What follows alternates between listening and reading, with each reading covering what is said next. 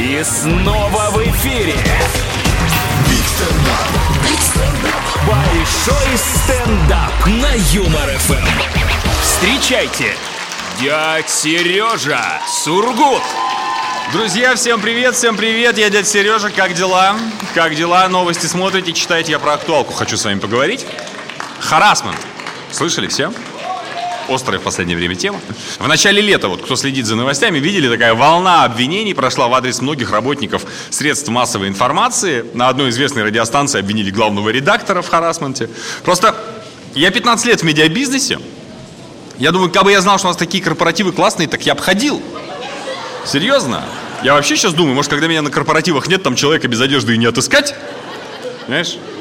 Серьезно, я 15 лет на радио, 15 лет в медиабизнесе и боюсь, что меня никто толком в харасменте-то обвинить не может. Но! Вполне возможно, что это только мне так кажется. Давайте разбираться вот на примере все того же э, главного редактора. Короче, его девушка обвинила, что он типа там то ли 8, то ли 10 лет назад провожал ее однажды после вечеринки, подвозил на своем служебном автомобиле, сел к ней на заднее сиденье, за рулем водитель. На заднем сиденье он ей клал руку на бедро, потом, провожая до квартиры, пытался поцеловать в губы и все время спрашивал, а если кто-нибудь дома? Девушка при этом ему сказала твердое нет, он сказал, мадемуазель, и ушел. Все, больше ничего не было.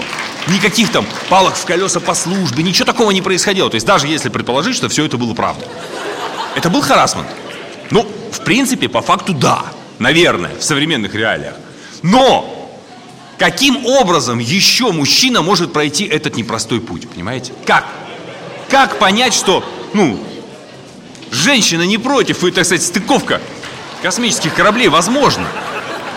Как мне понять, что, ну, есть где припарковать свой минивэн. У нас же в России у всех женщин одна твердая установка. Я не такая, я жду трамвая, да? Ну, понимаете, о чем я. Там у некоторых уже трамвай ушел, рельсы разобрали, депо закрыли, а они все туда же, понимаете? Все туда же. Мы, мужчины, не против. Но в этих обстоятельствах мы должны постоянно предпринимать какие-то попытки. А эти попытки сопровождаются действиями. Ну, кто-то скажет, что типа, ну, можно же договориться там с девушкой, да, типа, да, да, нет, нет. Но новая этика Слышали про такое, нет? А я вижу по глазам, да, что вы про старую не все знали. Ну, короче, новая этика учит нас, что даже согласие, произнесенное вслух, в итоге может согласием не являться.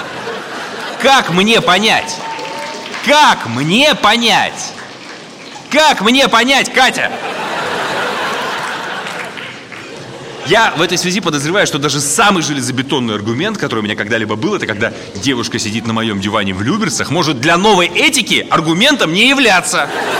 То есть она доехала до конечной станции по фиолетовой ветке, потом еще 20 минут, отбиваясь от диких собак, шла до моего дома. Зачем? Чтобы робот-пылесоса посмотреть? Девочки, мы просто все понимаем прекрасно, что вы повелительница секса. Это правда, это так. Он у вас, у вас ключи от него. Мы это знаем. Мы с этим не спорим. Ну, хорошо, кто-то повелительница, императрица, кто-то просто кладовщица секса, да? Кто-то им награждает, кто-то просто по талонам выдает, когда надо.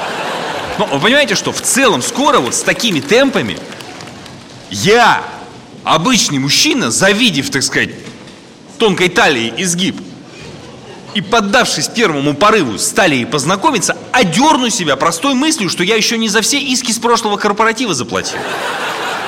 Зачем нам это? Давайте как-то договариваться. Женщин, любим. У меня все для вас, друзья. Дядя Сереж, всем удачи. Это большой стендап. Big стендап. На Юмор FM.